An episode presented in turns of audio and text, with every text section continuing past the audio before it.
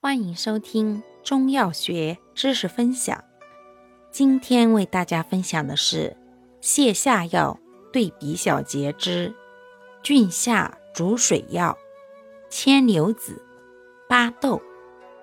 牵牛子、巴豆同为有毒之药，既均能泻下逐水，治水肿、鼓胀，又均能去积，治食积便秘。不同在于，牵牛子性寒，毒小，利缓，大量用泻水，少量用去积，多治湿热积滞、大便秘结，又能杀虫。此外，兼治痰饮咳喘。巴豆性热，毒大，力猛，多去油治霜，善攻下冷积。